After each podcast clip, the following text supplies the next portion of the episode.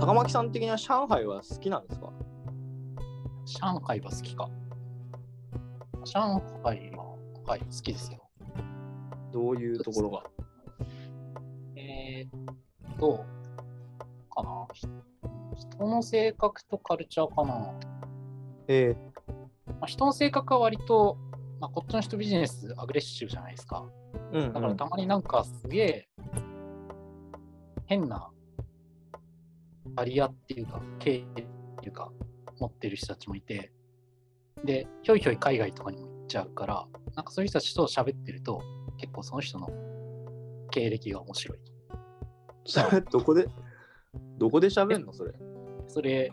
バーとかですよ。そうか人間観察してるなあはい、そうですね。であとはまあコロナ前とか結構まあ旅行者なのかな、ビジネス出張者なのかな、多かったので、割となんかそういういろんな人たちが集まってるっていう意味で面白いな。っていうのは一つ。でうんカルチャーは、あのやっぱりこっちの元の東洋的なものと西洋的なものが混在しているのと、うんうんあと最近のものと昔のものが混在しているっていう、なんかそのミックス感がすごい好きですね。なんかちょっと移動すると全然違うものがあるが、それが同じ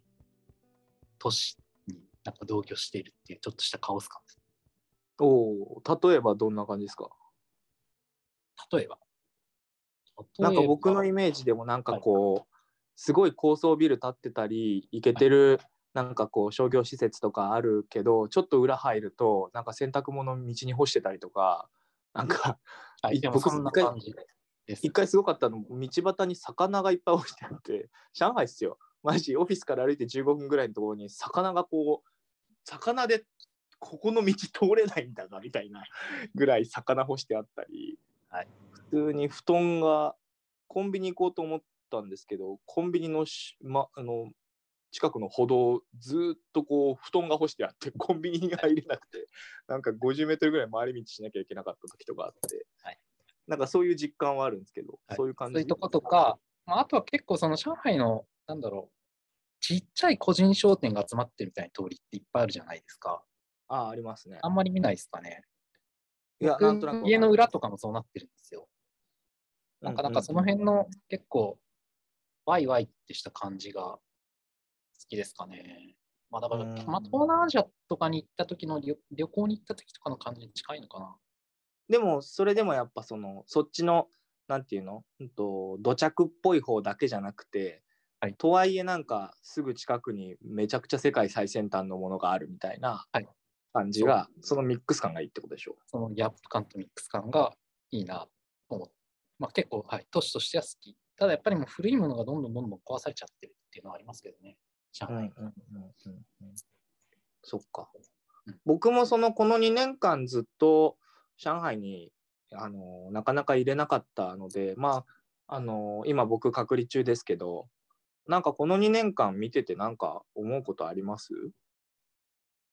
どうかななんかすごく目新しいものがそんなに出てきている感じはないな。そうですよね。なんかはい19年ぐらいでなんか一旦速度がなんかはい鈍化したというかね、新しいこんなすごいのがまた数ヶ月にこんなすごいのがみたいな感じではなくなった印象はありますよね。はいまたやっぱりこの、うんと、新しく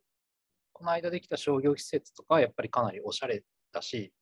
まあすごい綺麗だし、人気の場所とかにはなってますけど、うん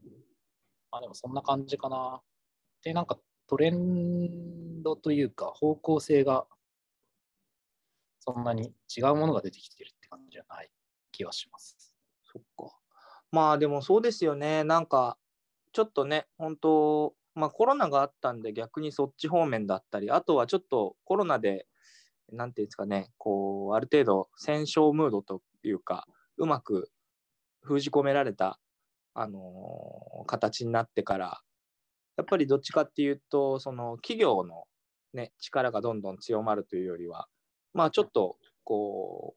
う、抑え込むじゃないですけど、規制とかの方に行っていってるので、まあそこまでね、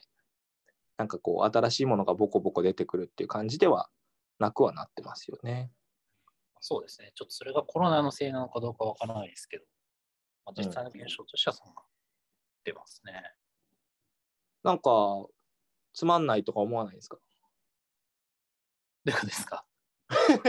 こう、なんかあんまり変化もないし、ああ、みたいなふうに思わないです。まあ16年、17年に比べると刺激は減ってますかね。うん。そうか。飽きてないですか、上海？飽き、飽きると、うん飽きるとこまでは行ってないって感じかな。ああ、なるほど。まあ、そもそも結構ね、多分東京より下手したら好きな可能性ありますよね、上海の方が。まあそう、そうですね。東京は東京でいいとこある。こっちはこっちでいいとこあるって感じですけど。なるほど。どっか行きたいとか思います？ヨーロッパ行きたいです。旅行に行きたい。ああ、旅行行けないもんね。坂巻さん確かに、前もなんか、フランスとかイタリアとかむっちゃ行ってましたよね。まあむっちゃではないですけど、まあ2年連続でね、行ってましたね。イタリア、フラタリアの前の年にフランス。だって、なんかフランスかイタリアかどっちか忘れたけど、そこでもなんかなぜか、あのー現地でバーテンやってましたよね。ああ、イタリアですね。はい、行った時に、はい、ドリンク作るかって言われて。あ、でも別に僕、そこ、バーテンダーの店の人に、別に昔バーテンダーやったとか言ってないんですよ。あただ、そうなんだ多分なんか、そういうちょっとコミュニケーション的に作るって言われて、で、作っ作って、あで、作りながら、あ、昔バーテンダーやってたんだよね、みたいな話をして、シェイクしたら、おジャパニーズスタイルとかって言われて、なんか盛り ジャパニーズスタイルって何？どういうところで思われたの？まあちょっとハードシェイク、えーっとですね、ハードシェイク。なんて言うんだろう。なんか違うんですよ。強く、まあ強く振る。強く振るはそうですね。結構強めに振るんですね、日本人のバーテンダーって。で、結構海外の人たちはまあ適当っていうかな、なんていうか、なんかちゃんとスタイル決めて振るっていうよりも、結構、まあ、例えば両手で一個ずつ持って振ったりとかもするし、結構パフォーマンス的にやったりする側面もあるけど、なんか日本人はもうちょっとかっちりやる人が多いイメージかな。ああ、なんかオーセンティックなバーでビシッとスーツ決めて、こう思いっきりこう、こう、すなんていうんですかね、セット入りましたみたいな感じになって、思いっきりカシャカシャカシャカシャカシャって振る感じはいは、あ日本やっぱ日本スタイルなんだ。へえ、そういうところでジャパニーズスタイルとか言われるんだ。面白いな。そう言われたなって言われました。ありがとうございます。あのもう45分ぐらい経って完全に高巻さんの趣味がどういう変遷をたどったかっていう話をずっとしてるんですけど、趣味の話しかしないですね。そうですね。最近はどういう仕事してるんですか？最近はどういう仕事をしているか。最近はもうここ1年はずっと、さんの経済圏プロジェクトっていうプロジェクトに入って、ひたすらプラットフォームを作るにはっていうプロジェクトをやってます。なるほど。はい。すいませんね。あの、本当は僕がいろいろ新しいプロジェクトを持ってこれればいいんですが、まあ、機会がないこともないんですが、結構坂巻さんがそっちをがっつり入っているので、そっちにお任せしている形ですが。はい。はい。ちょっとまあ、2022年もなんか面白いプロジェクトができればという感じで、何か面白いものがあるといいですね。いいですね。っていうか、あるどういう、どういうのがいいですか？どういうのがいいかな。難しいですね。どういうのがいいですか？なんかやったことないなければいいのかむしろなんかもうちょっとこう新規事業系とかがいいのかこアウトプットのタイプとしてこういうのがいいみたいな感じなのかなるほど。うーんどっかなあ、でもサービスデザイン系のがやりたいですかね。新しい。はい。中国でサービスデザイン難しいんですよねなかなかね、その、なんていうか、現地企業ってスピード感なかったりしますしね。いやほんとそうこれはなんかみんなにあんま話したことない話で坂巻さんとはよく言ってる話だけどね日本だとそのいわゆるイテレーション回すっつうかこうて調査してプロトあプロトタイプ作って調査してプロトタイプ作って調査してみたいなぐるぐる回して23ヶ月であの固めていきましょうみたいなのが結構日本だとハマるんですけどね。中国だとはなんかこう23回回して3ヶ月やる暇あったらさ1回でいいからさあのこれ複数個やりたいんだけどみたいな。スピード感なのであります。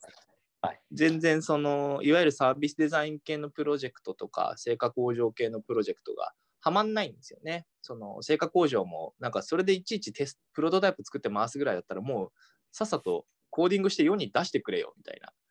まあそうですよね市場投入しちゃうんですよね。なんかそういうのもあってだからこうあの日本のコンサルティングと実は売ってるものが結構違って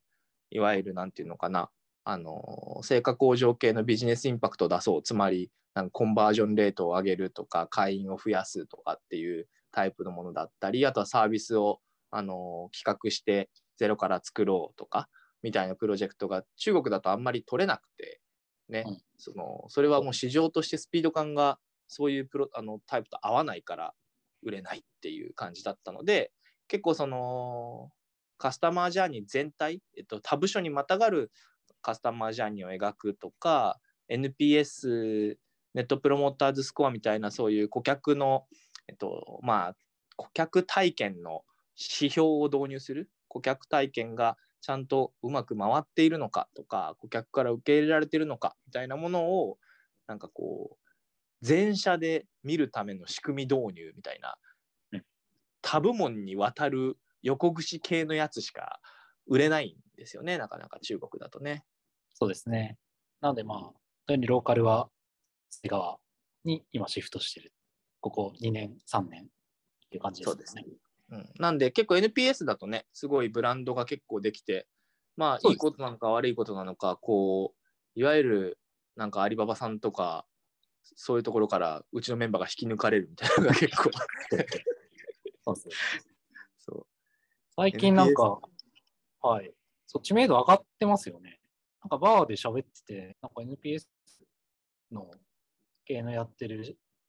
ビビットだよって言って、あれなんか名前聞いたこと本当に？な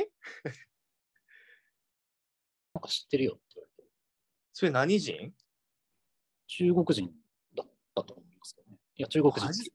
マジ。まあでも実際そう NPS のブランドで言ったら多分ベインがね NPS ってそもそも商標登録してるから 一番強いけどうち多分その次ぐらいに名前上がるはずなんですけどあそうグローバルではわからないですけど、少なくともまあ中国では、あ、知ってんだって思って。いや、グローバルでは多分知らないと思うんですけど、中国はそうですか。それはすごいことですね。聞いたことあるよってまさかね、飲みながら言われるとは。なるほどこれな、冗談で言ってる感じじゃないってことでしょ？これまでもう聞いたことあって、今までは知らんなって言われてたけど、最近になってなんか急に。えー最近になって、うん、そう。なんかい、うんまあ、そんな数は多くないです。まあでもなんか、2回、3回ぐらいあった気がする。そういうこと。すごいことや。はいありがとうございます。いやーなんかね、もうあのー中国もビジネスやり始めて、だいぶ立ち始めたので、まあ、2015を本格展開だとすると、今年でもう7年目になって、18年でね、頑張って、特に僕と坂巻さんで 結構売り上げを頑張って上積みしたので、なんとか黒字化できてね。で、もうそこからは結構安定してるのと、去年はかなり成績が良かったので、まあ今年もあの中国事業拡大しつつ、ね、あのグローバルの流れをちゃんと作れればいいなという感じですね。はい。はい。ありがとうございます。じゃあ、今日は、ヨタ話的な感じでしたが、坂巻さんの上海の暮らしをなんかみんなに伝えられてよかったなと思います。上海の暮らしっていうか、ほぼお酒の話でしたよね。いやいやいやいや、そんなことないですよ。はい。あちなみにあれでしたよ、なんかね、恵比寿にね、スピークイージースタイルのね、バーがね、あって、本、なんだっけな、本棚かなんかだと思ったら開けたらみたいなやつがね、できてました。最近ですか？えそう、なんか、ちょうどなんか本当に昨日ぐらいに、はい、親戚がアップしてて、えー、えみたいな。そう、スピークイージーってね、あの終わるときにこんな話するのもなんだけど、あ、スピークイージースタイルの説明をどうぞ。シグリスタイルとは、まあ、アメリカの禁酒法時代にあの隠れてバーを作っていたっていう時のスタイルを模倣したスタイルで、で入り口がの携帯になってる状況の携帯のバーですね。例えば、えっと、店の表が、まあ、ちょっと散髪屋さんだったりとか、まあ、こっちのスピークローだと1階がバーツールショップになってたりとか、あとは上海だと1階がスーツショップになってたり、あとコインランドリーになってたりっていうようなお店もありますね。面白いっすよね。だから、なんか店の前でうろうろして、ここかなみたいな人結構いるんですよね。います。はいね。なんか上海だとすごいもうそのスピークイージーがね、あのめっちゃメジャーなスタイルになってるので、結構皆さんね、あのー楽しいというか、日本の人連れてくと、え、ここバーなんだみたいな感じで驚かれるけど、日本だとなんかその消防法上、つまりそのなんか火事になったとかになった時に見つけられないから、え、なんかバーって聞いたんだけど、ここラーメン屋だしなみたいな感じになると、あの、ね、見つけられないからダメみたいな話があったと思うんですけど、なんか最近ちょっとあるみたいですよ。えーそうなんですね。はいまあ、何か変わったのか、まあ、何かしら特別な対策してるのか、ねまあ、でも、そういうカルチャーが入ってるってことですね。そうなんです。ちょっと情報を送っときます。ありがとうございます。ちょっといつではいけるかわかんないけどね。